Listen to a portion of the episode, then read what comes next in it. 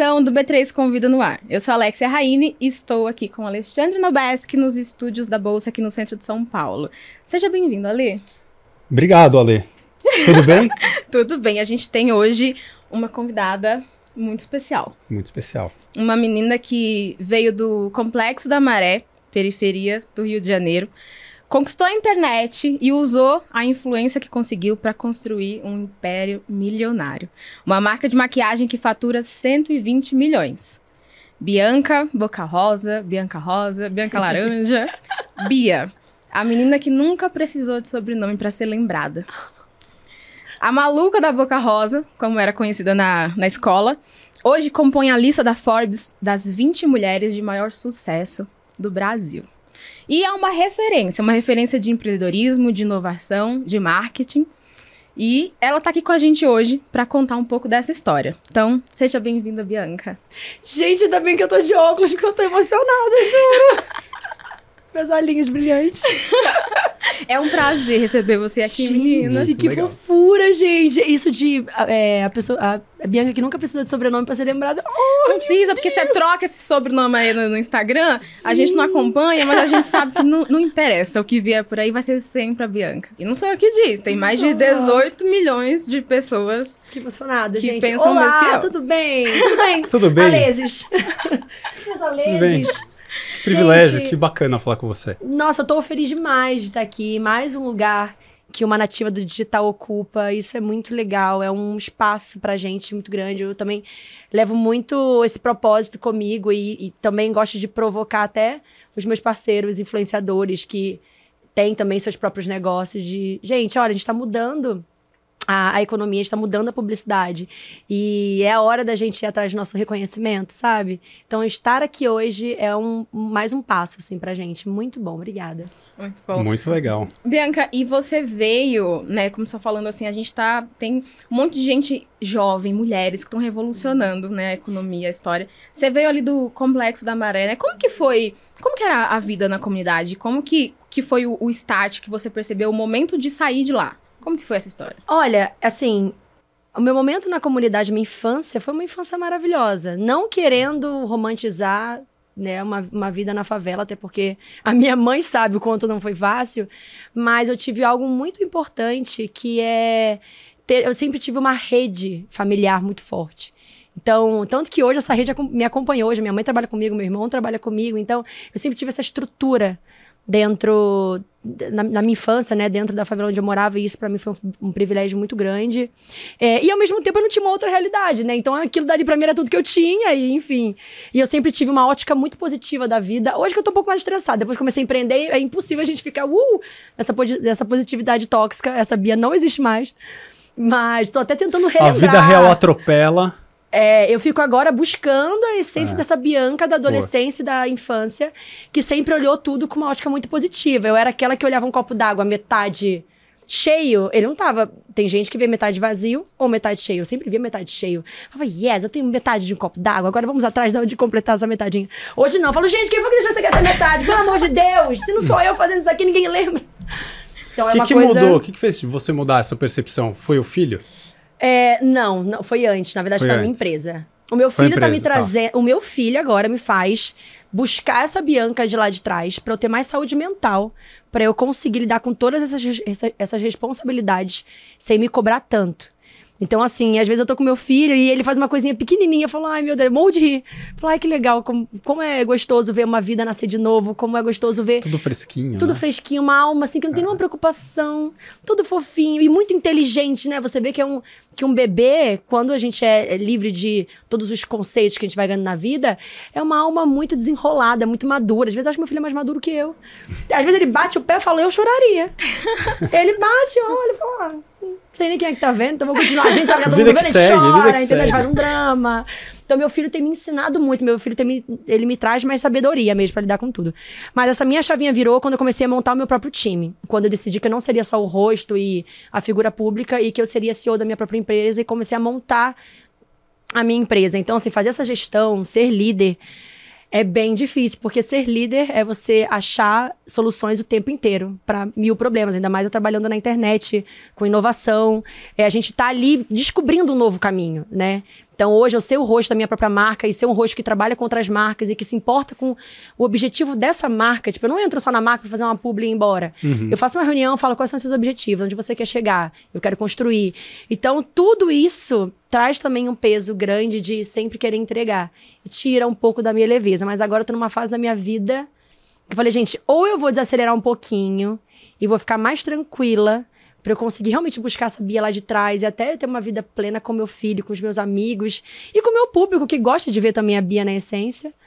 Ou eu faço isso agora, ou eu vou ser engolida pelo meu trabalho, sabe? Isso é, inclusive, é um, um recado que eu dou para vários influenciado é, é, é, influenciadores e empreendedores jovens, né? Que ainda não, não tem toda esse, essa bagagem que a vida ensinou, que não tem todo o estudo, que não tem ainda toda essa experiência para hoje lidar e equilibrar todas as etapas da vida. Então, o empreendedor jovem, ele trabalha muito na base da ansiedade, na base do eu preciso, eu preciso, eu preciso. Isso. E a gente precisa falar sobre isso para que a gente entenda que tudo tem o seu tempo, sabe? E a gente precisa respeitar o nosso tempo. Então, o acesso à informação demais faz com que a gente queira fazer mais do que a gente precisa agora. Então, tô tentando desacelerar, mas assim, é difícil. Eu tô falando para eu escutar, sabe? E depois eu ouvi falar, tá vendo, Bianca, o que você falou? Você trata de obedecer. E, ô, Bianca, como é que você. Como é que saiu essa Bianca empreendedora da casinha ali? Quebrou a casa, você, ah, vou, vou fazer um negócio aqui, vou uhum. meter a cara, vou. Achei uma chance aqui, uma coisa que é legal. Como é que. Que, que, que, que você percebeu ali que você foi aprendendo? É, aprendendo no é caminho, né? Porque aí você entrou com essa coisa de marketing ali no meio da história Sim. e as pessoas perguntam de onde ela, quando ela aprendeu isso, sabe? Sim. Como que foi? Assim? Resumidamente, sou muito curiosa.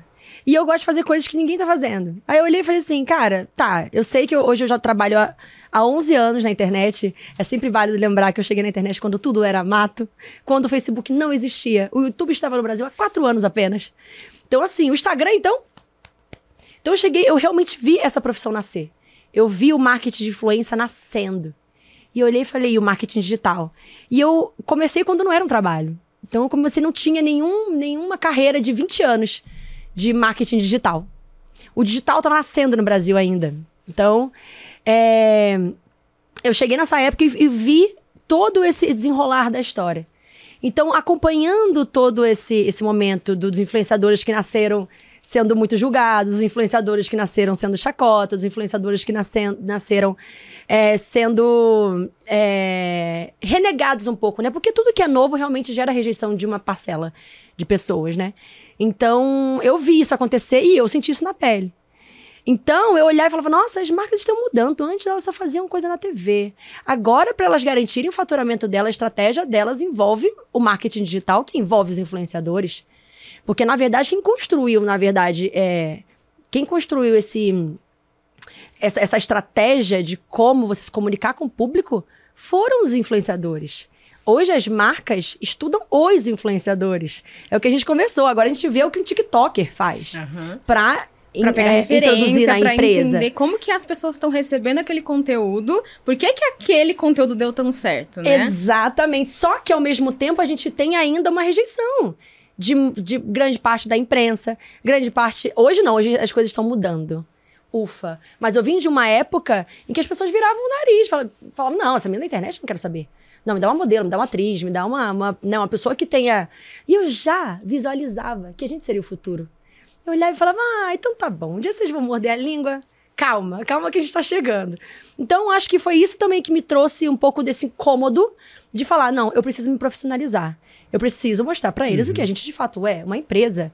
A gente faz uma diferença absurda na economia do Brasil. Então, a gente precisa ser respeitado como tal. A publicidade está mudando conforme essa mudança da era digital. E quem nasceu na era digital? Quem foram os primeiros? A gente, os influenciadores. Então, isso precisa ser respeitado, sabe? Mas mesmo assim, com muita maturidade e sabedoria, né, que eu tive desde, desde mais nova, eu não eu não lutei contra isso. Eu falei, bom, eu vou mostrar o que de fato a gente é. E conquistar esses espaços ali, quietinha, construindo, mudando a minha imagem um pouco. Uhum. Hoje eu tô toda desconstruindo aqui. Mas nas minhas primeiras entrevistas era blazer, cabelo curto, mais séria. Falei, não, eu sou uma influenciadora, mas eu sou séria. Olha como é que sei falar legal. Tinha que então, quebrar o estigma do influenciador. Alguém é tinha que fazer isso. Então, e não só eu, óbvio, né? Então, desde essa primeira camada de influenciadores, tem vários outros influenciadores que também constroem isso junto comigo.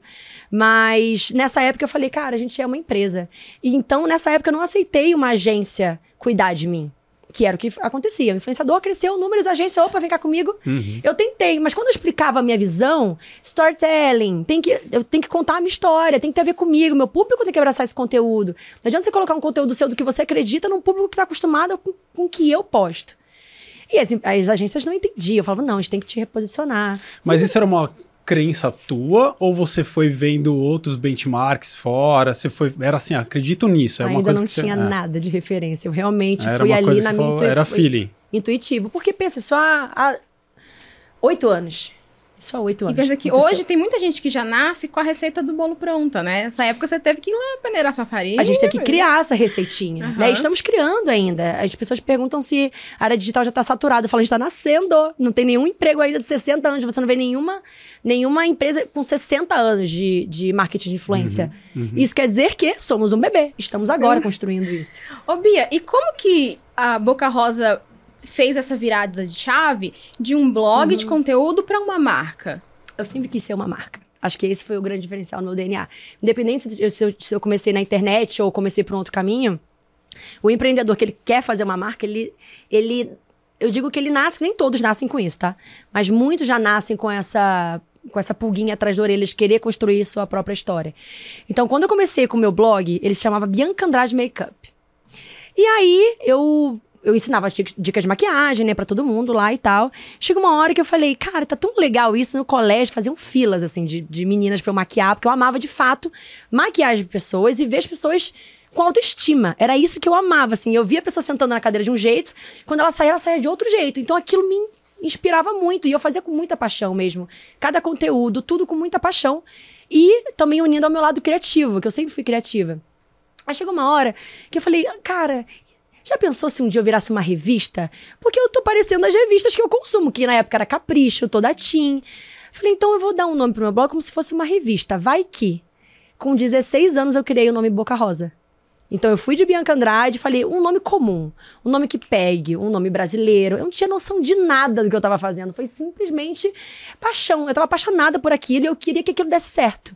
Então por isso que eu falo, a primeira, a primeira, o primeiro mosquitinho que tem que te picar quando você começa a empreender é da paixão. Porque a paixão faz você sair, você achar caminhos, faz você ter aquela questão de, de fazer hoje com o que tem hoje, porque você tá afim de fazer aquela parada acontecer. Então eu amava aquilo, é, amava compartilhar as dicas de maquiagem, amava ver o resultado nas pessoas. E eu falei, bom, isso aqui tá virando realmente um hobby meu, e não era um trabalho ainda. Então eu comecei é, como Bianca Andrade Makeup, viro Boca Rosa e ainda falei, nessa época de rebrand, que não era, eu não sabia nem o que era rebrand, mas nessa época de mudança, vai Sim. ser o momento que eu vou lançar o meu canal. Pensa, eu não tinha nada de seguidores, assim, sei lá. Acho que eu nem tinha seguidores, era Orkut na época, não tinha nem seguidores ainda. E aí. Canal no YouTube. Isso, aí depois, primeiro eu vim com Orkut. Eu comecei com Orkut, na verdade, Depois, antes é. do blog. Eu começar, olha como é que eu sou. Nossa, gente. realmente. Qual que era a sua comunidade preferida? No... Era. Eu abro a geladeira pra pensar, piriguete não sente frio. Você aceitava depoimento ou só com scrap? Aceitava, eu tô no topo, essas coisas. E eu, como eu ensinava maquiagem antes no começo, olha como, como eu fazia, tipo, hoje com o que eu tinha hoje. Eu assistia blogs e canais do YouTube, que tinha pouco tempo de canal, mas eu comecei assistindo um vídeo no YouTube.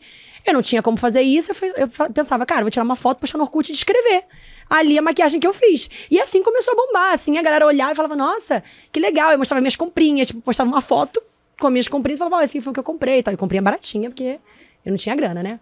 Mas, e aí eu comecei a- a entender que aquilo dali poderia evoluir, descobri uma maneira de montar um blog, fiz um blogzinho ali do jeito que dava, coloquei Bianca Andrade Makeup, depois eu falei, cara, eu quero um canal no YouTube. Imagina, lá onde eu morava, ninguém tinha um canal no YouTube. Eu não tinha nenhuma referência perto de mim. Sabia Minha- nem como subir vídeo. eu não sabia como subir vídeo. Mas eu tava tão afim de fazer aquela parada, porque eu sempre, como vocês estão percebendo, falo muito. Eu sempre amei me comunicar. Falei, eu preciso parar de fazer tudo por escrito. Porque no blog também era por escrito, né? Não tinha hoje a facilidade de vídeo no Instagram, Reels, não era assim acessível. Falei, vou Mas você criar achou um que ia canal. ser menos trampo o vídeo do que escrever, né? Com certeza. Eu Se falava, enganou, "Ih, né? Me enganou. Você caiu nessa, né? Eu me enganei Tá bom. muito, porque vem a edição. E eu que editava. Eu gravava, eu editava, eu criava o roteiro, que meus vídeos tinham um roteiro. Então, esse- essa questão do planejamento, que hoje eu mostro que existe por trás de um, de um influenciador digital, eu já tinha desde o começo. Nessa época que eu virei no YouTube é que, que eu coloquei Boca Rosa e lancei o canal no YouTube, eu fiz uma estratégiazinha, assim. Como começar, qual o primeiro vídeo? O primeiro vídeo foi estreando o canal. Aí depois, primeiro vídeo de maquiagem. Por onde eu começo a maquiagem? Ah, pela, pe pela, pela pele. Então, meu primeiro vídeo vai ser, vai ser tutorial de preparação de pele. Então, eu já tinha toda essa intencionalidade dentro de mim e desde o começo eu já, já fui colocando tudo nessa intenção. Com as ferramentas e com o conhecimento que você tinha ali na época. Então, né? antes de ser um trabalho, eu já queria ser uma marca, eu já queria ser algo, ter um projeto meu. Fui trabalhando, trabalhando, conquistando, colocando metas. Eu vi que quanto mais criativa eu era, quanto mais um quadro diferente eu fazia, mais eu tinha seguidores, mais as pessoas amavam. E com isso eu fui crescendo. E aí a Ana Maria Braga me chamou pra tomar café da manhã com ela. E eu fui a primeira influenciadora a tomar café da manhã com a Ana Maria Braga. E eu adoro pioneirismo, né? Ser a primeira em algumas coisas. E ali a gente apresentou para uma boa parte do, do Brasil, da galera do sofá, o que era uma influenciadora. E nessa época eu trabalhava com permuta ainda, não eram marcas grandes que apostavam em mim. Era tipo, ah, eu faço uma, um tutorial e sua loja me manda produto e me manda um cachê. Você ainda não tinha produto, você criava só conteúdo, você não tinha produto. Imagina, não, não tinha nem marca que. Nada, Cara, storytelling é isso, né? Porque primeiro as pessoas compram você. Uhum. Depois elas compram o que você vende, né? Exatamente, as pessoas amam histórias. E eu sempre amei histórias. Então, eu, eu, conheço a história de todas as pessoas que eu admiro, sabe? Adoro série documental. Então, eu sempre fui apaixonada por histórias. E eu, então, naturalmente, eu já passava a minha história à frente também para as pessoas. Depois de um tempo, comecei a trabalhar com algumas marcas, a parada foi crescendo, foi crescendo. Coloquei metas, falei, nossa, eu quero ser a primeira, a maior influenciadora de beleza do Brasil. Será que eu consigo? Aí comecei a trabalhar na criatividade. E cheguei nesse lugar. Falei, ótimo, cheguei. E aí comecei a trabalhar com marcas em comerciais de TV. Aí fiz uns cinco comerciais de TV. Já fiz comercial com Ivete Sangalo, cantando com Ivete Sangalo na Vivo. E. Ai, falei marca, tudo bem, gente? Tá tudo, certo. Tudo certo. Faz parte da minha história. Tá em casa. Então... tudo aqui. tá tudo É verdade. Não, e eu também não tenho mais. Olha meu time aqui, mas não tenho nenhuma telefonia hoje. Ainda! Se alguém me quiser, tamo aí. Ô, Bi, você foi. Você lembra que, que você, sei lá, você foi ganhando esse dinheirinho aí? O que, que você comprou, assim, com o primeiro salário? Ah, eu lembro perfeitamente. Primeira coisa que eu comprei com o meu salário. Bom, lembrando que eu morava numa favela, morei na favela até meus 20 anos, então eu não tinha grana mesmo. E aí, toda, todo. Todo, todo o conteúdo que eu fazia, eu pegava um dinheirinho, ia lá na 25 de março, comprava é batom aqui, a dois reais. É, a 25. Não, não é 25 de março. É a. Urugu, centro da cidade. Meu Deus. Saara, no Rio de No Rio de Janeiro. É como se fosse uma 25 de 25 março aqui, é porque eu sempre uso 25 de março pra galera entender, contextualizar. Então eu comprava essas maquiagens baratinhas e uma vez eu, aí eu criei um, um quadro que se chamava Primo Baratinho, que eu usava um produto muito barato e mostrava através de fotos que ele tinha um resultado parecido com um caro. E foi um dos quadros que, que mais bombou, assim. E aí, assim que eu, que- eu ganhei meu primeiro dinheirinho, foi 150 reais, eu falei, eu vou na MAC e eu vou comprar o tal do batom caro, que eu fiz o, a comparação com o baratinho, um da MAC, o Snob, inclusive. Aí eu fui na MAC, bem linda. Falei, eu vou na MAC e eu vou comprar esse batom. Foi o que eu fiz com a minha primeira graninha, assim. E aí depois eu fui só guardando, guardando, guardando, guardando. Na época, não tinha noção nenhuma do que era relação com dinheiro, consciência financeira, investimento. Não fazia ideia do que era isso. Mas eu sempre tive muita noção dos meus gastos. E Você é isso- gastadeira? Nada. Hoje eu gasto por conta do meu brand, assim, mas nunca fui gastadeira. Eu tenho uma história muito legal. Teve uma vez que eu já tava já ganhando uma grana, já, já tinha comprado um apartamento na época, que agora eu vendi. Tinha comprado um apartamento. E aí eu fui no cinema com as minhas amigas. Eu tinha. Eu ainda, eu ainda estudava. Não, eu tinha acabado de me formar no colégio. Então, assim, tudo muito no começo ainda, sabe? Mas Pô, eu mas no tinha. colégio você tinha comprado um apartamento, não, né? Já na metade, acho que era metade. Começo assim, deixa eu ver quando foi, gente. Acho que Muito isso tem prodígio. uns oito. Tem uns sete anos, sete, oito anos. Não, tem mais de oito anos, acho. Isso. Tô na No- internet é. há 11, né? Então, tipo, eu tava com três anos já Tá. trabalhando. Tá. E no YouTube, eu faturava muito, né? Na época. Então, eu consegui comprar o meu, meu apartamento. Loucura, né? Nunca ninguém Loucura. reagiu no assim. colégio? É, não, eu tinha acabado de me formar. É, mas eu acho que é bem, um vai. ano, assim, mais ou menos. É. Porque eu fui reencontrar essas amigas do colégio. Tô tentando lembrar exatamente como era. É. E aí eu fui com elas, foi no cinema. E elas foram comprar no McDonald's tudo, né? O combão lá tal. Eu vi que tinha um, pro- um hambúrguer na promoção. Aí eu só comprei um hambúrguer, porque depois a gente ia na loja americanas comprar, sabe, os docinhos e tal. Falei, eu vou comprar só um hambúrguer.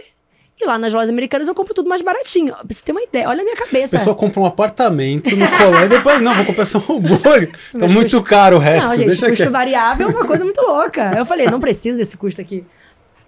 Aí as minhas amigas me olharam assim e falaram: Eu não tô acreditando. Bicha, tu já tá rica, porque pra ela já tava rica, né? Bicha, tu já tá rica e tu tá economizando num hambúrguer. Eu não tinha noção do que era isso. É, do que era ter essa consciência, mas eu olhava e falava: não, eu tenho meus objetivos, eu quero comprar tal coisa, eu quero comprar a próxima coisa. Eu sempre fui de metas. Então, minha meta era meu apartamento, comprei meu apartamento. Aí depois eu queria comprar mais duas câmeras, que também era caríssimo. Então, e enquanto eu não tivesse isso, eu não, eu não usava e não gastava absurdamente. Mas você ia juntando esse dinheiro e ia botando onde? Não, tipo, ali, deixa ali. na conta ali deixa do na conta, banco. deixa na conta. Deixa ali, deixa comendo ali, deixa o povo. Era assim que eu fazia no começo, não tinha a menor noção. E mas eu já tinha essa noção de consciência mesmo de não sair gastando tudo a todo momento, tipo, meu, minha primeira grana, eu não comprei uma bolsa cara, eu investi na minha própria empresa, eu investi em funcionário, eu investi em estratégias.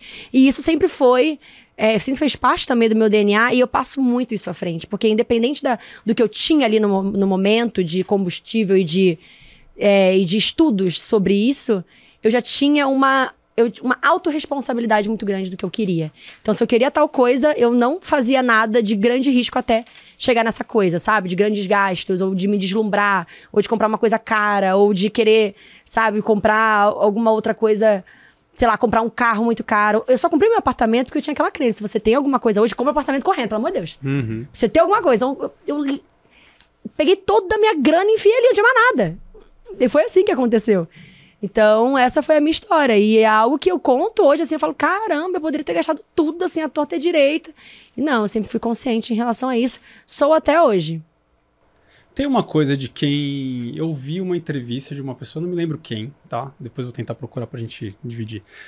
Mas ela falou assim: quando você sai de uma comunidade, de uma favela e ascende socialmente, você tem muita responsabilidade com aquela comunidade, porque você tem muita gente que tá em volta Uhum. e que você acaba Você tendo que. Você vira uma referência, tem uma responsa não só de grana, mas também uma, uma, uma de, de ser referência. Ser né? referência, de, puta, sim, a de Bianca saiu de lá e falou, meu, é possível tal. Você sentiu esse peso, tanto financeiro, de falar assim, pô, eu tenho que ajudar as, as pessoas que estavam lá, porque você tinha relação, relações ali que você fala, puta, tem gente passando É, muito perrengue, demais. preciso dar uma força. Sim. E também esse peso de, puta, tem que ser um exemplo aqui, porque tem um monte de menina que tá, que tá olhando pra isso, e meninos, Uhum. e enfim, gente que tá buscando abrir um caminho. Sim. Em momentos sim, em momentos não. Porque no começo, é, aquilo era tudo que eu tinha. Então eu também estava aprendendo. Uhum. Eu também estava entendendo. Eu não me deslumbrei, tipo, não, agora eu sou uma referência para elas. Não, era tipo, caramba, eu tô aqui, Tô tô, apanhando, tô ralando. tô- Então o que eu tentava passar para as pessoas não era com peso, era com. Era, era motivando. Porque eu sabia que o que eu tinha dentro do meu coração, às vezes era o que. O que eu precisava colocar em outras pessoas. Não era dinheiro, não era status, não era nada. Era a motivação de você sonhar e, e- e entender que esse sonho pode, pode se tornar real com muito trabalho. Porque quem sai da favela, não- você não tem aquele momento de network. Você não sai da favela e, e cresce com. Ai, foi um networkzinho aqui. Não, foi alguém que me apresentou tal coisa. Foi... Não, amor, é no dente, sabe? Você, ou, você fala assim, ou sai daqui ou saio. Então, pra mim, isso custou muito da minha energia. E depois de um tempo, eu pensei, por mais que eu tenha essa responsabilidade, e eu já tinha, eu já tinha essa responsabilidade social com a minha família e amigos. No começo, lá nesse começo, nessa, nessa mesma época, eu investi em empresa de amigas minhas. Então eu olhava pra elas assim, falava: "Nossa, o que você faz é tão incrível". E eu tenho público pra te dar, bicha. F- monta um negócio, pega uma sala, faz a parada acontecer. Não, mas é que eu não tenho grana, como você precisa? Eu nem sei, então a gente estudava quando a pessoa precisava. E falava, ó, é aqui, esse é o caminho. Pá, pá, pá. No começo eu, eu investi muito tempo da minha vida, mas de forma assim, totalmente genuína. Eu sempre fui assim, genuinamente. Então A peguei minha melhor amiga. Eu era pequenininha, mas eu peguei minha melhor amiga, falei, amiga, você tá trabalhando aonde? Aí ela, ah, eu tô no, no- no- tô no- agora eu tô no, no hotel e tal. Quanto você, é, quanto você ganha por mês? Eu ganho tanto. Isso lá atrás, antes de pegar a primeira sala comercial. Eu fui a primeira influenciadora a ter uma sala comercial. Eu no- lembro que no começo no você, aí você tinha o cantinho, tinha Essa sabe? E essa história do cantinho é muito legal, porque assim, eu fui num evento com vários influenciadores já grandes. E conversei com eles. Falei, gente, a gente quer conteúdo em casa, né? Tipo, Uhum. ninguém não, não, não produzia em casa. É, só que em casa não tá dando, porque eu moro numa favela, são cinco pessoas morando comigo. Tem uma minha- lista ali atrás. Exato, sabe? Tipo, um calor do caramba, porque na minha casa não tinha ar-condicionado, por exemplo. Calor do Rio de Janeiro, favela. Falei, poxa, é muito injusto eu gravar de madrugada, minha irmã divide o quarto comigo, ela tem que estudar no outro dia de manhã. Isso já virou um trabalho pra mim hoje, eu já tenho minha grana com isso. É, mas eu, eu, eu preciso crescer. Só que eu tenho medo de ir pe- pegar uma sala comercial e as pessoas não se identificarem mais comigo, com essa intimidade, que é a nossa verdadeira matéria-prima, né? As Uhum, pessoas estão na internet procurando uma companhia. E se eu mostrar uma sala comercial, eu posso me tornar distante delas e perder o meu público, sabe? Sensacional. Você transformou aquilo num quartinho. Ah, e as pessoas falaram, e eu tinha acho que... carinha. Exatamente. Sensacional. As pessoas falaram assim: não, Bia, eu acho melhor você não ir. Elas me aconselharam a não fazer isso. Porque a nossa matéria-prima, de fato, é essa intimidade com o público. Só que chegou uma hora eu falei, cara, tá, beleza. O que tira a in- a intimidade é o meu ambiente. Então eu vou compartilhar com elas a minha verdade. O tal do storytelling, a minha narrativa que era a minha verdade. Falar, gente, ó. Eu não consigo gravar em casa. Eu preciso gravar em outro lugar. Só que eu não quero que vocês percam essa, esse carinho, né, de estar comigo dentro da minha casa. E eu também não quero fingir que aqui é o meu novo quarto. Então, assim, mostrei eu montando o meu quarto. Eu também não tinha tanta grana nessa época, então tudo que eu fiz, eu comprei papel de parede, eu colhei papel de parede, eu customizei um closet lá com, enfim, tudo baratinho. E eu falei, pronto, agora eu posso gravar os meus conteúdos tranquilamente e continuar crescendo, continuar atrás das minhas metas, e isso não era algo normal. Inclusive, a primeira funcionária que eu tive foi essa minha melhor amiga, que eu perguntei onde ela trabalhava. Falei, amiga, é muita loucura, eu sei que né, ninguém tem noção do que tá acontecendo é, comigo, que tô aqui gravando o vídeo pro YouTube, mas isso vai dar muito certo. Um dia a gente vai ser vizinha, ainda falei isso pra ela. Um dia a gente vai ser vizinha, vai morar em São Paulo, vai morar em outro lugar, vai... Enfim, é, e aí eu falei, vem comigo. Aí ela falou, vou. E, enfim, isso tem muitos anos, não lembro exatamente quanto, que sou péssima de datas, assim. Mas tem muitos anos. E, e hoje ela é minha diretora de produção. E ela te, ocupa um cargo alto da minha empresa. Legal. E hoje a gente se emociona uma com a outra. Fala, viu, Muito Dê? legal. Eu te falei desde o começo que isso ia dar certo. Então, hoje a gente até brinca com isso, porque, de fato, foi uma, uma loucura. Eu, naquela época, conseguir ter essa, essa visão, esse olhar e confiar que aquilo ia realmente pra frente, mesmo tirando talvez a matéria-prima mais valiosa. Mas eu não tinha uma outra opção. Então, eu tive que, mais uma vez, achar um caminho para aquilo. A Bianca criou o home office. Você percebeu isso? Criou home office. home canti- cantinho office. Isso, que aí você trabalhava lá na, no, no seu cenário de quartinho. Como se fosse um quartinho. Exato, o cenário do meu trabalho, minhas reuniões, eu não tô num quartinho. É verdade. Não Tá vendo? Mais uma coisa pra sua lista de... De, De primeira, eu ia te perguntar isso. Quais são as suas listas de que você foi pioneira ali? Eu acho que de pioneirismo, quando eu paro É. pra, pra olhar. Ah, eu fui a primeira influenciadora a postar um vídeo de maquiagem no Instagram.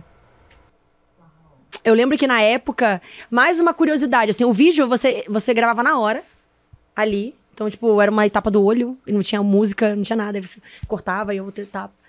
E aí eu falei, nossa, mas as gringas fazem isso e no Brasil ninguém faz ainda. Gente, se alguém fez, me corrija, tá? Porque na época eu procurei muito. E eu não achei. Tanto que eu atingi 100 mil seguidores quando eu criei esse vídeo, porque ele viralizou. Então eu tinha, sei lá, 80 mil seguidores, 70 mil seguidores.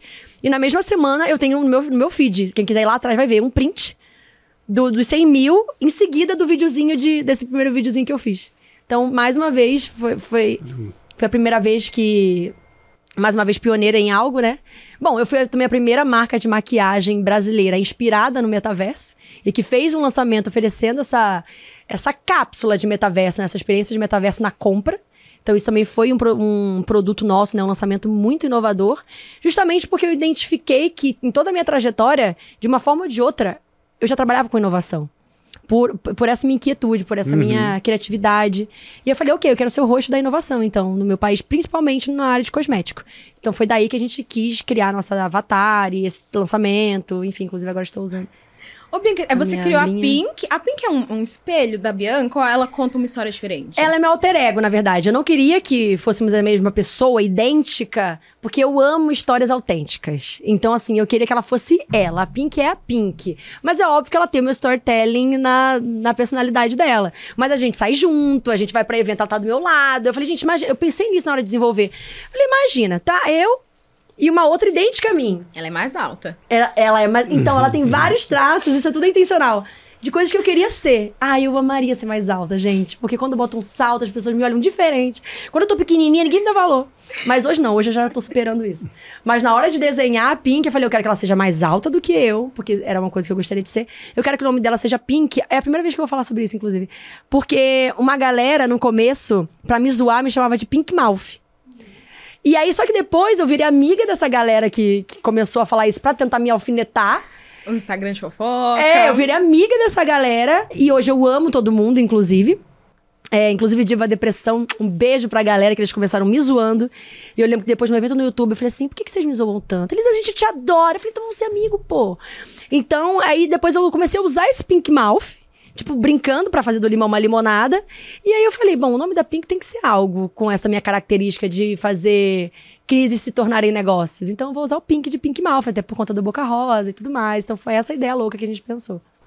Sensacional. Uhum. Ô, Bia, eu vi também uma entrevista sua que você disse que começou a aprender sobre finanças, sobre gestão, porque chegou um momento da sua vida que você quase faliu. Uhum. Que história é essa, menina? Gente, chegou uma época da minha vida que eu não tinha nenhum tipo de relacionamento direto com o dinheiro. Então foi assim, eu coloquei, eu colocava pessoas de confiança pra fazer, ó, cuida do meu dinheiro que eu tô na rua. Tô criando, tô fazendo, tô fazendo acontecer e tal. E aí chegou uma hora que eu mudei essa galera.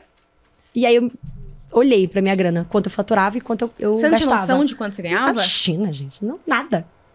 Não de nada. Eu só... Eu, assim, eu sempre, eu sempre tive muita facilidade de fazer dinheiro através da minha criatividade. Então, hoje até minha assessoria financeira fala: "Nossa, é impressionante como você toca as coisas você, só, você faz o seu próprio investimento. Você uhum. investe na sua marca, você uhum. multiplica esse dinheiro no lançamento. É... Mas mesmo assim, para mim, dinheiro ainda é oportunidade, sabe? Então eu ainda não uso o dinheiro. Deveria, estou trabalhando isso muito na minha parte pessoal da minha vida, no meu lazer do dia a dia. Eu não usava muito isso até pouco tempo atrás, depois do meu filho, que eu. Uma casa melhor e tal, nananã, enfim. Porque antes do meu filho era só por trabalho. Eu já me mudei para uma casa maior pelo meu trabalho. Porque antes eu tinha, morava na pezinha pequenininho no, no, São, quando me mudei para São Paulo. Então eu sempre fui muito focada no meu trabalho. Então eu a grana era tipo assim, tô falida? Não, tá rolando, tá tudo indo, tá bem? Então vambora. Amor, amanhã eu sempre falava assim, gente, eu vim da favela, assim, pela assim, deixa eu ver lucro, tá ótimo, vambora. Mas você não eu tinha aquela preocupação assim. de de futuro, mas acho que era porque você Zero. achava que ia rolar. Tipo, não, sempre, achava... sempre vai ter coisa para fazer e vai uma, uma crença ali de que é, é tava sob controle. Não, na verdade, eu, eu não tinha muita noção mesmo. Eu só. só ia. Só ia. Nada disso aí, não. Não, eu só, eu só tinha muita vontade tá. de fazer e eu falava, cara, eu já tô fazendo muito aqui com tudo. Olha o que eu já construí, eu já saí da favela. Tipo, eu tô preocupada com outras coisas no momento, sabe? Então, a, a parte financeira da minha vida sempre foi uma consequência da minha força do trabalho. Então, para mim, a força do trabalho era o principal, porque senão nem ia ter dinheiro, sabe? Para uhum, mim era, era. Se eu tiver que resumir hoje, era isso, mas eu nem pensava, era falta de noção mesmo. E aí chegou uma hora eu falei, ok. E também porque nunca faltou, porque se faltasse, óbvio que eu iria. E nessa hora, eu parei, olhei e falei, eita, calma, que hoje eu tô pagando mais pelo meu time do que estou faturando. Foi uma época que eu tive de, de algumas crises e tal, de, de, de polêmicas também de internet, né? Infelizmente. Isso aconteceu numa fase e eu falei, cara, agora eu vou precisar recalcular a rota. E aí foi quando eu tive realmente esse momento meu com o dinheiro. Porque antes, é, para quem é da favela também, o dinheiro ainda é um grande vilão, porque você não tem ele. E por você não ter ele, você sofre muito. Eu tava conversando agora com meu irmão no carro, meu irmão trabalha comigo, aí eu falei, Vi, na verdade, a gente não tem tanto relacionamento com o dinheiro porque a gente consegue entender que o dinheiro era um vilão pra gente, por a gente não ter. E eu demorei até entender que o dinheiro era algo muito positivo na minha vida, que o dinheiro seria o possibilitador das coisas e de crescer, de construir meu império, enfim. É, eu não tinha essa noção antes. Para mim, o dinheiro era tipo, ah, não quero nem ver. Ai, tá aí. Tá aí, pagou, tá ótimo. E depois de um tempo, eu tive que realmente ter uma relação com o dinheiro do tipo: Oi, tudo bem? Prazer, estamos aqui. Você não é um inimigo, olha que loucura. Então eu tive que recalcular a rota, tive que ter uma. Um, tive que mapear meus custos fixos, os variáveis, diminuir cada vez mais os variáveis uhum. e fazer um planejamento a, a, médio e longo prazo. Tipo, é, o que, que eu vou ter que cortar agora? É, e principalmente elaborar novas metas. Quais são os novos trabalhos que eu preciso fazer? Quais novas fontes de faturamento que eu preciso criar? Então, e isso já era o que eu, que eu fazia, né? Eu sempre procurei muito fazer de ideia, fazer minhas ideias se tornarem negócio, uhum, sabe? Eu sempre uhum. tive esse feeling. Tanto que hoje eu tenho meu produto, de, sabe, de conseguir fazer minhas ideias se tornarem realmente marca e tal. Esse feeling eu tinha, mas eu não tinha essa relação com o dinheiro. E aí eu lembro que eu olhei e falei. Não, eu, na, na, verdade, eu não estava falida. A longo prazo, se eu continuasse com aqueles custos naquele ritmo e com aquele, naquele ritmo, eu iria falir em um ano. Eu fiz essa conta, eu parei, eu desenhei, eu falei, ah, gente, eu tô falida, porque né, a longo prazo, se eu não fizer nada, eu realmente já posso me declarar uma valida. E sabe uma coisa? Eu acho que quem empreende também, às vezes, comete um erro de não separar essas finanças de a empresa Boca Rosa e a Bianca Andrade. Hoje você separa essas duas coisas porque você tem faturamento da empresa, mas Dos você dois. também tem faturamento com Bianca, né? Isso. Como que você lida e separa esse- esses dinheiros diferentes que vêm de Aham. projetos? assim? Não, a gente separa mesmo. Inclusive, cada um se investe em cada, em cada qual. Então, a Bianca Andrade, ela é a imagem. E, na verdade, hoje até a gente usa a, a própria grana para investir na minha imagem, mas isso reflete no Boca Rosa e que Uhum. reflete na Bianca Andrade. Porque então, a Bianca também leva, né? eu sou a, eu sempre falo, gente, eu sou a isca dos nossos negócios. Então, assim, a gente faz uma estratégia do tipo, ah, eu quero estar em mais, em mais, é, eu quero ser rosto de marcas grandes, marcas gigantes, até mesmo para estar dentro e estudar a galera, entender o que está acontecendo. Então, eu quero contribuir, quero fazer parte também, fazer diferença nessas empresas, nessas marcas, mostrar o quanto a influência faz a diferença. Então, se eu tenho essa estratégia, calma, se eu não tenho essas marcas ainda, então com o meu trabalho e a minha marca, eu vou fazer uma estratégia de mais buzz, que impacte mais, que chame mais atenção, para aquela galera falar, falar para aquela galera falar, nossa, você viu a Boca Rosa? E aí isso já, já vira um imã para novas oportunidades. Então eu e o meu diretor comercial, que é o meu irmão, a gente conversa muito sobre isso, porque no começo é um investimento fantasma, né? Uhum. Você fala, a gente investe milhões num, num lançamento e que nem se- a gente não sabe se realmente em, em produto aquilo vai voltar, sabe? É, em faturamento aquilo vai voltar. Mas eu falo, gente, confia em mim. Confia que eu tô investindo no meu branding. Teve Isso algum que flopou, que você lembra? Ai, teve vários. E aí, como é que é esse Ah, impacto? flop é o que o empreendedor faz. Ok, esse, esse não foi o que a gente esperava, mas foi mais um, foi mais um degrauzinho pro que eu quero fazer. E vira estudo de caso. O que, que funcionou, o que, que não funcionou, por que, que flopou. É, então, isso, isso acontece. E eu não tenho medo de flopar. Eu falo com orgulho dos meus flops, porque eu tive coragem de fazer. Sabe? Então, assim, já contratei pessoas que, que eu imaginei que fosse uau, causar. E não causou tanto. Mas eu acho que também tem o equilíbrio. Porque aí também a menina vai pro Big Brother, chora, maquiagem não borra, ela É, fatura. minha filha. Não, é, é, não, é que, calma, esse assunto a gente tem que explorar porque esse assunto, esse assunto, Nossa, é sabe queria que você falou sobre isso no almoço hoje. eu Foi o tempo, assim- nosso almoço. A estratégia que você bolou é incrível. Ai, obrigada. É muito Ai, legal, vou é muito legal. A gente conversou, ele falou, que gênia. Eu falo assim, conta, conta a estratégia, porque talvez nem todo mundo tenha a oportunidade de, de ter visto a estratégia que você pensou, né? Como é que você ia usar o Big Brother para catapultar sua marca, seus produtos, como é que você fez a Sim. coisa antes, já chegou planeja. Rainha do planejamento.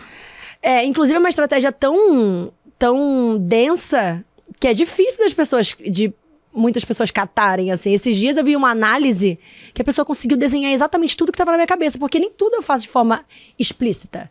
Eu gosto do, do storytelling ali no, no subconsciente. Então, a pessoa conseguiu desenhar perfeitamente. Eu olhei e falei, caramba, essa aqui conseguiu desenhar. Foi quando eu percebi o quanto era difícil desenhar o que eu pensei. Mas foi assim. É, qual foi a, a minha, a minha intenção no Big Brother? Falei, bom, eu sou uma influenciadora e eu já entendi que eu tenho ideias milionárias, né? Eu vim, estreiei numa marca que faturava tanto e eu consegui, enfim, fazer, fazer uma explosão de faturamento com essa marca. Então eu já entendi que eu que tá aqui em mim, porque eu fui a diretora criativa, eu que fiz a estratégia de Uhum. marketing, eu que co- coloquei a cara a tapa de falar, ó, essa empresa é minha, eu é uma cocriação, mas eu sou a desenvolvedora desse produto aqui. Se você não gostar é culpa minha, eu que estou desenvolvendo, eu eu estou arcando com isso aqui. Então tudo isso gerou muito valor, fora toda a audiência que eu já tinha, né, de de, de tudo, de, de todos os conteúdos que eu já tinha agregado na vida daquelas pessoas, e aquilo as pessoas devolvem, né? Falando de forma mais, mais fácil, pra, mais fácil pra galera entender. Então, falei, eu entendi que eu sou um gênio. Mas as pessoas não entendem que eu sou um gênio. Falava, eu sou inteligente. Eu falava, igual aquela conversa da Ivy. com- Muito bom. Eu sou inteligente, eu posso provar que eu sou inteligente. Então eu entendia que os números explicavam pra essas pessoas o quanto eu era. Porque não adianta ficar- eu chegar e falar, eu sou inteligente, sabia? A pessoa fala, ah, louca lá, coitada, não sabe nem o que tá falando. E aí eu falo, ó, faturei tanto. Aí a pessoa fala, opa, ah, oi, você é a Bianca, que legal. Quando eu entendi isso, eu falei, ok, eu sei que o Big Brother é a maior janela Uhum. que existe no meu, no meu país.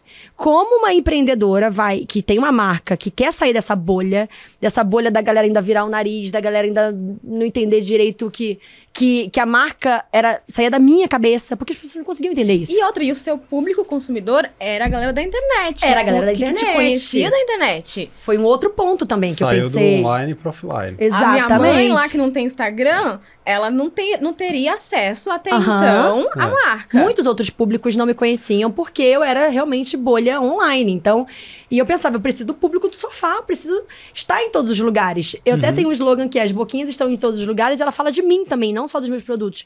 Porque eu sempre conversava com os meus, meus amigos que eram gênios também da comunicação, a gente sempre falava sobre o quanto é importante estar em todos os lugares.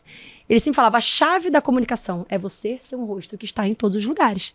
E eu pensava, putz, mas eu ainda tô na internet, ainda sou nicho internet. Então, quando apareceu essa, essa oportunidade, eu falei, ok, agora eu vou, é um momento de eu furar minha bolha. Mas como eu vou furar essa bolha? Como eu vou conseguir fazer com que as empresas falem de mim? Porque o público já falava de mim, o público final já me conhecia. Mas a, a, a galera do marketing, por exemplo, que era uma galera que eu super estudava, que eu era fascinada e que eu já queria que me conhecesse, só me conhecia como um rosto. Elas não sabiam que eu era a mente estratégica. Então, eu já estava estudando super, super sobre marketing, já, já usava estratégia de buzz, já usava, já usava muito storytelling nas minhas, nas minhas estratégias, já tinha o, o método Boca Rosa de lançamento. E aí eu falei, ok, agora eu preciso fazer com que as- um outro nicho me conheça, além do, do público final ser maior, né, do público do sofá, eu quero que o nicho de marketing me conheça. Então eu vou fazer uma estratégia de marketing que eu conte no futuro. Por isso eu fiquei emocionada. Porque eu sentei e contei pra pouquíssimas pessoas, porque no Big Brother, né, você é sigilo. Então, pra quem trabalhava ali do meu lado, eu falava, gente, as pessoas não vão entender no começo, mas depois quando eu explicar, as pessoas vão ficar assim, ó. E é isso que eu quero. Então, não tô visualizando agora, eu tô visualizando a longo prazo que isso vai me trazer. E eu sei que isso vai vai vai impactar. Mas é difícil de convencer as pessoas disso, né? Então, o que, que eu fiz? Falei, bom, eu também não posso deixar meu público sem, sem conteúdo. Afinal, o que me fez chegar até aqui era essa troca que eu tinha com o meu público. E a gente não tinha ainda um exemplo de um Big Brother anterior com pessoas famosas. Então, mais uma vez, pioneira. E aí eu falei, cara, eu não, não, não sei, eu tô indo aqui no que eu acredito que vai dar certo. Porque é, eu não sei qual é a reação do público ainda de uma pessoa que tava ali todos os dias nas redes sociais e agora tá na TV. Então eu deixei todos os conteúdos prontos. Então, não só de, de look, mas deixei de maquiagem, carnaval. Eu lancei um, um tutorial de maquiagem carnaval. É, mas o que eu fiz realmente de estratégia de marketing mesmo, de, de fazer esse cross-mídia, foi estar em todos os lugares ao mesmo tempo. Então, eu, eu entendi qual era o dia de mais audiência do Big Brother. E eu entendi que seria no domingo, porque é onde cada um aparece pra votar. Nenhum outro dia cada um aparece. Hoje tem o jogo da discórdia. Mas na época, no meu, nem tinha isso. Então, é, quer dizer, antes do meu, né? No meu foi quando, já, quando lançou o jogo da discórdia. E aí eu falei, cara, acho que é o domingo, o dia de mais visibilidade. Então o que, que eu vou fazer? Já vou usar minhas estratégias das cores, porque eu sei que dá muito certo, engaja demais na identidade visual e tudo. Todo mundo vai falar sobre aquilo. sobre Todo seu mundo vai me ver no meu Instagram Vai correr com look, pra lá. vai ver que no, no- eu tô votando no mesmo dia com o mesmo look. E eu pensei, tá, e minha marca? Porque aí eu já tô fazendo meu brand pessoal, mas onde é que entra a minha marca? Então eu fazia uma fileirinha de fotos. Na foto do meio, eu usava um dos produtos que eu estava usando, ou seja, no Big Brother eu tinha que lembrar qual era o batom, qual era o delineador. E você podia levar as maquiagens? Podia, as minhas maquiagens eu levei. Aí eu, na foto do meio tinha um produto aparecendo pra, tá- pra colocar na legenda o arroba da marca. Quando a pessoa clicava no arroba da marca, tava meu feed inteiro com a mesma cor do look que eu tava usando ao vivo e usando também nas minhas Gente, redes que sociais. memória! Ah, eu tive que decorar tudo. Tipo, ficava B, A, S, esse dia é o R. No hotel, foi o que eu fiz. Eu trabalhei no hotel. O que vocês fizeram? O que você fez no hotel? Ah, eu li livro. Aí, não, eu trabalhei, fiquei decorando igual uma louca. E tinha look meu que tinha touca e você não podia ir. Capuz. Você não pode entrar com capuz. Meu primeiro look tinha capuz. Aí ela falou. Você não pode levar esse look. Eu falei, amiga, pelo amor de Deus, eu tenho que levar pra stylist. Toda a minha estratégia que tá lá fora depende desse look, é o primeiro. Mas você não pode. Aí ela, não pode que tem capuz. Eu falei, e se eu arrancar o capuz? Ah, se você arrancar o capuz, eu arranquei o É mesmo? Vou a- o look. Com tesourinha de unha, assim, fui tirando, assim, trabalhando, suando. Falei, "Ah, eu trabalhei. Enquanto eu tava lá, no- quando tinha esses dias de hotel lá, os dias, os dias antes de confinamento, eu trabalhei achando possibilidades. Eu tive que deixar de levar vários outros looks meus, porque eu levei muita coisa, não tinha noção. A gente não sabe quanto pode levar. E eu tinha, acho que eram. Foram quantos? 15, 16 looks. E aí, quando ela olhou 15, 16 sapatos, ela falou: Não, você não pode levar isso aqui tudo. Eu falei, menina, eu tenho que levar. E eu na informalidade, né? Eu falei, menina, vem cá. Você não tá entendendo, eu preciso. Você não tá entendendo, eu preciso disso. e aí ela falou: não, você vai ter que. Aí então fiquei trabalhando lá pra soluções, otimizar os sapatos, pelo menos, enfim. Mas essa foi a minha estratégia e eu me Puta diverti estratégia, muito. Muito boa. Puta E calhou de ser um Big legal. Brother na pandemia que aí a, au- a audiência total. bombou. Todo mundo. a- o pessoal da segurança que foi te buscar lá embaixo, a moça falou assim: a, a Boca Rosa? Falei, é a Boca Rosa. Ela, compro todas as maquiagens dela. Ai, que tudo. Mas sabe o que é legal saber disso? Eu saí antes da pandemia. Eu sempre falo que o meu Big Brother foi o melhor. E eu posso falar isso porque eu saí tão cedo que eu assisti todo o meu Big Brother. Falo isso de brincadeirinha pra descontrair. Mas eu saí uma semana antes da pandemia. E isso me mostra que mesmo não estando no programa, as pessoas lembram de mim até hoje pelo que eu fiz no pós. Isso é uma dica pra quem quer entrar em reality. O reality não é só sobre o que você faz nos três meses que você vai estar lá. Porque os três meses passam. É o que vai fazer no pós. Então, quem entra hoje no Big Brother, entre já pensando no que você vai fazer quando sair. Eu já entrei lá tendo cinco Não, lançamentos. você entrou com pré, durante, pós. Pós, eu já tinha cinco Cinco- lançamentos. Cinco, anos já pra frente, já pensado. E você não sabe, né? Tipo, fazer gestão de crise, porque saí do Big Brother pandemia. E meus cinco lançamentos. Eu já tinha anunciado, eu saí já louca, nervosa, porque eu tinha muito view, muita venda, vendeu três vezes mais. Falei, gente, tô cancelada, mas tô vendendo. Um dia eu chorava, outro dia eu ficava feliz. Um dia eu chorava, outro dia eu ficava feliz. E aí eu, eu falei, gente, então vamos já criar esse, esse conteúdo lançando nossos cinco lançamentos. E cinco é o meu número do trabalho. E aí, uma semana depois, pum, lockdown. Não tinha, não tinha fábrica, plástico, não tinha né? gente trabalhando, não tinha nada. Essa época eu entrei em crise. Tem isso, né? Tem Fiquei isso muito demais. mal, todo mundo, né? Sim. Mas, e nessa fase eu falei, ok, agora para de pensar em você vamos pensar no mundo, Uhum. né? Porque não é só não é só você, Bianca, não é só a sua história, o mundo inteiro. te- Temos outras prioridades hoje. Então, nessa época, eu, eu acompanhei muito, realmente, o que o mundo estava fazendo, o que as marcas que eu, que eu admirava, como a Fenty Beauty, por exemplo, que tem um compromisso social muito forte, o que ela estava fazendo. E ela tava. ela- ninguém fez lançamento nessa fase, até mesmo quando. Assim que começou, sabe, a, a, a voltar, dar uma liberada e tal. Ainda assim, eu continuei com esse propósito de, é, primeiro, apostar no online, que era a maneira que todo mundo poderia ter um emprego ainda. Então, eu, eu fiz questão de ser essa voz do online, fiz vários, vários, é, várias lives com os meus clientes B2B. Então, a Riachuelo tava lá, ela vendia muito em PDV na prateleira, do nada, ela teve que apostar 100% no online. E eu era uma pessoa que tinha acabado de sair do Big Brother, então eu tinha toda a audiência em cima de mim. E eu era do online. Então eu fiz esse cross. Eu falei, ok, eu tenho audiência, você precisa da audiência e eu preciso que você compre meu produto. Vamos fazer um bem bolado? Eu fiz isso com todas as minhas marcas, essa live especial pra eles, sem cobrar como Bianca. Tipo, não era, ah, eu sou artista. Não, era tipo, vamos fazer esse, bem- vamos fazer esse negócio aqui? E foi assim que a gente fez. Enfim, hoje eu tenho uma relação muito próxima com todas as minhas marcas. Você falou um negócio que me chamou a atenção. Primeiro porque você não teve modéstia em falar e o que eu já achei muito legal. Que você falou assim, gênio, eu sou, eu sou inteligente, eu sei fazer. E aí uma coisa que eu acho que tem uma geração da qual você faz parte que é muito legal ver, que é... Primeiro que você é uma mulher, Uhum. você é uma mulher de, uma, de, de- de um lugar que veio da periférico, Sim. Num ambiente digital ali que já sofreu um monte de preconceito, ou seja, tem um combo ali, tem um- uma apoteose de preconceitos que vão, iam cair sobre você. É.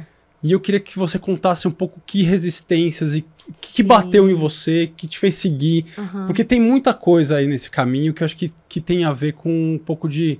Puta, eu vou enfrentar, eu vou mostrar pra eles que eu Sim. sou a cabeça pensante desse negócio. Eu não tô só fazendo vídeo de maquiagem. Aham. Acho que tem uma coisa de. É, como é que você foi contornando essas resistências e mostrando? Porque acho que é uma lição valiosa pra quem tá começando, né? E Eu sobretudo pras mulheres, né? E é muito importante a gente falar também sobre isso, porque quando eu olho a minha trajetória, eu vi que eu enxergo que eu fui um perfil pra não ser amado, não ser agradado de cara no lugar que eu estava entrando, que era no, no cenário de business. Então eu ganhei muito não. Uhum. Eu ouvi muito não o tempo inteiro. Não pelo meu jeito de falar, não pelos assuntos que eu abordo, porque além disso, eu ainda sou uma mulher que fala de vários assuntos que são tabus, e isso às vezes espanta algumas pessoas, mas precisa ser falado. É, então eu levei muitos nãos, e quando eu levava um não, eu falava, eu me questionava, por que, que eu tô levando esse não? Por um preconceito ou porque a minha ideia não é de fato boa? Ou porque a minha ideia de fato não é uma ideia rentável? É, então, acho que foi esse momento que eu olhei e falei, cara, eu realmente tenho que trabalhar dez vezes mais do que um outro perfil mais aceito, mas eu só tenho esse caminho. E aí era quando eu lembrava da comunidade. E era quando eu lembrava de mulheres. E era quando, quando eu lembrava de, de perfis de mulheres que não estavam ali dentro da, daquele molde social do homem branco, cis, engravatado, mas que ela pode sim mudar a publicidade, que ela pode sim mudar um, um cenário do nosso país, principalmente no meu caso, no, no- na indústria de cosmético. Então era isso, eu era uma menina uma- que estava tentando apostar numa indústria de cosmético e eu lidava com um monte de homem engravatado. Só que eu falava, ei, eu sei vender. A vendedora sou eu. Eu sempre fui vendedora nata. Eu vendo história, eu vendo meu brand pessoal, eu vendo produto, mas porque eu amo o que eu faço e eu sei o que eu tô vendendo. E eu preciso passar essa positividade porque a mulher ainda tem muito disso, de, ah, eu não posso me autoelogiar, que senão vão achar que eu sou metida. Mas o homem se autoelogia tranquilamente e. E que legal, pô. Então eu olho e falo, ah, eu também. Eu sou ótimo, eu sou um gênio. Só que eu levo não de um monte de homem, entende? Mas fala, ah, não. Quando eu mostrei assim, ó, olha o que eu faturo. Ah, oi, tudo bem, bonitinha, vamos conversar? Sabe? Então eu preciso fazer da minha história também um holofote para mulheres de favela, para mulheres e mulheres que querem empreender e mulheres do digital. Então é muita coisa ali que sabe? Que, tá, que deu a largada muito depois dos homens, entende? Só que é uma coisa que é muito interessante. Eu acho que o digital é muito do feminino. Porque o digital trabalha muito conexão e humanização. E isso a mulher sabe fazer naturalmente. Então é um espaço para nós, mulheres. Não é excluindo o homem, muito pelo contrário. Minha empresa tem homens e tudo mais. Nossa, falei. Eu até conheço. conheço. Até, até, conheço. até, tem, até, até tem um amigo homem. Não, não é isso. É, é falar da nossa realidade. E a gente precisa falar disso também com naturalidade é. em vários lugares importantes e que a gente não teria voz antes. Então, assim, é falar de uma forma para que os homens também entendam que a gente precisa dessa autoestima. Sabe? A gente precisa falar assim: eu sou boa nisso aqui, Se sim. Reconhecer. Eu, sou, eu sei vender. Ou, oh, o digital tem muita característica feminina. Você não colhe isso aí, não. Bota uma mulher no teu digital aí pra ver se ela vai engajar muito mais do que um cara. Ou, oh, sabe? Então, é isso, assim, eu acho que, que isso veio de.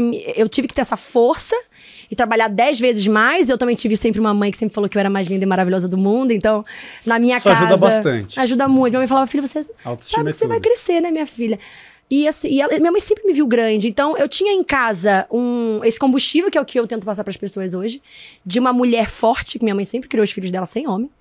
Então, eu nunca tive uma figura masculina muito forte também na minha vida. Então, é, e minha mãe sempre foi essa figura que deu conta de tudo. Então eu olhava pra minha mãe e falava, oh, eu também dou conta de tudo, pô, tá maluco? Já fazia assim, ô, Ô, Bia, então... deixa eu puxar um gancho aqui sobre maternidade. É, você é mãe do Cris e você pretende abordar esse assunto de dinheiro de alguma forma com ele, específico? O que, que você pensa sobre isso? Com certeza. Primeiro eu vou mostrar pro meu filho o que uma relação diferente da que eu tive com o dinheiro no começo, do que vilão. É essa relação do vilão. Então, eu pretendo dar mesadas pro Cris. A gente conversa sobre isso, né, lá em casa, já conversei com meu irmão sobre isso, com a minha assessoria financeira, de como passar isso pro meu filho, porque eu não ter tido muito me trouxe um outro uma outra característica que é a criatividade para compensar a falta de recurso. O meu filho não vai ter isso, né? Então, mas o que o meu filho pode ter é a autorresponsabilidade de poder de escolha do dinheirinho dele. Então, tipo assim, eu pretendo pagar para ele uma, uma, mesadinha e não ser a mãe corrida que não tem tempo pro filho, que o filho fala, mãe, me dá tua coisa, aí dou. Não, me dá tua coisa, dou. Não, eu quero sentar com meu filho e falar, ó, consciência financeira, esse é seu dinheirinho que você tem por mês, o que, que você quer? Você vai querer um brinquedo tal?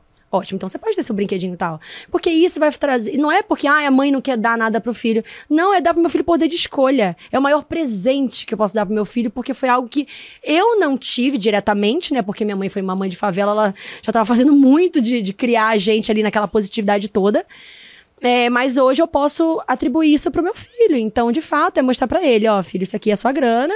O que você quer, você vai ter que entender dentro disso aqui. Se cabe para você, se não cabe. Sei que meu filho vai ver a mãe dele comprando coisa e tal. Eu falo, filho, mas a história da mamãe é da mamãe.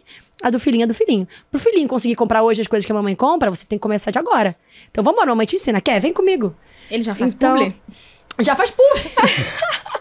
Gente, eu não ia botar meu filho fazer publi. Mas quando eu, eu olhei, eu falei, gente, eu posso criar uma conta do, no banco para ele, invisto o dinheiro dele, quando ele tiver mais de 18, eu falo, filho, e aí, o que você quer fazer com isso aqui?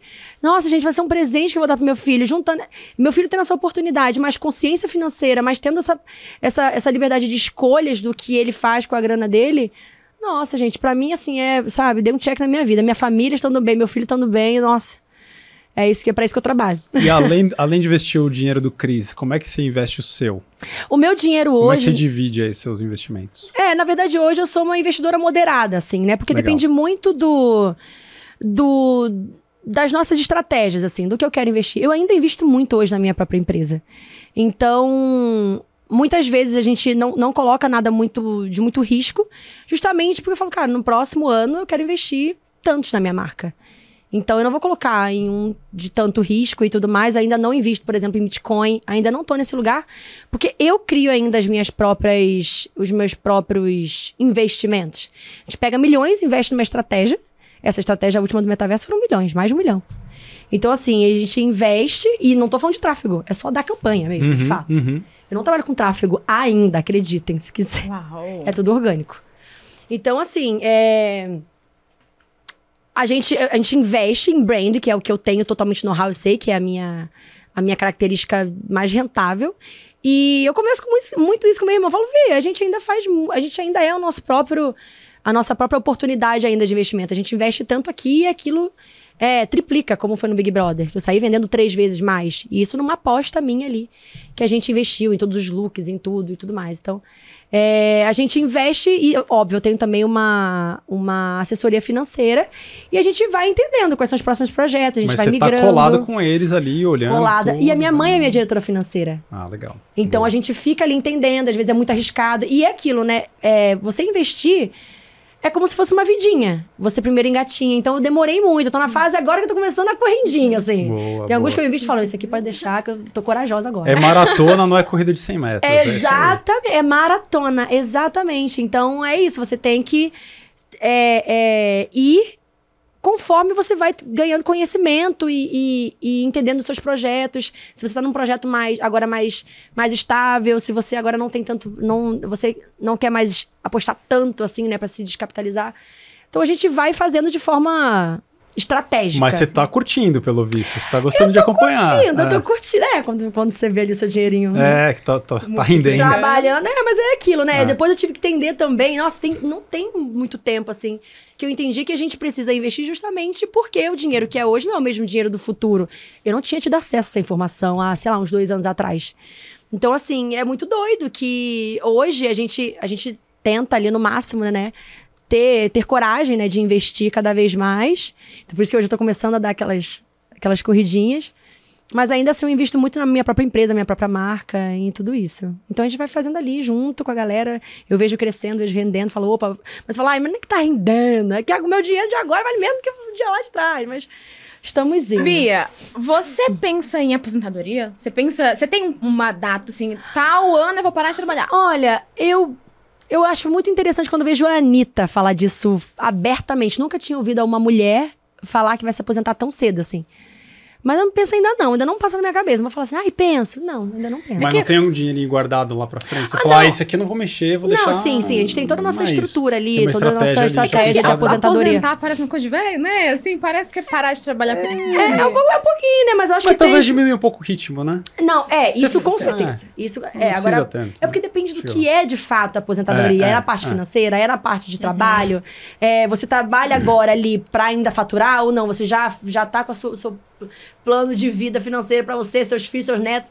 E você só tá trabalhando por diversão. Depende do que é, mas eu acho que na força do trabalho mesmo, eu acho que ainda não, não penso em. O empreendedor não aposenta. Não, não, apos- não, não- não aposenta. E outra, eu quero ser. Eu, eu sempre falo que eu tava na, na Maria Gabriela esses dias. Falei, Maria Gabriela, eu quero ser igual a Hebe, pô. Igual você. Quero ser igual a Dercy Gonçalves. Ali, velhinha, se achando toda maravilhosa, toda não sei o que lá, nananã, com a joiazinha dela. E ali, motivando até o último minuto. Eu acho que esse é o meu perfil. Veremos. Ó, tenho duas perguntas de saideira, rapidinho, assim. Primeiro, você falou da, da joinha, você veinha com a joinha. Uma pergunta, assim, de curiosidade. Luxo. Maior luxo que Bianca Andrade já se Ai, permitiu. hoje, hoje a gente tem muitos luxos, né? Por conta do. Agora, esse último ano eu postei muito na moda.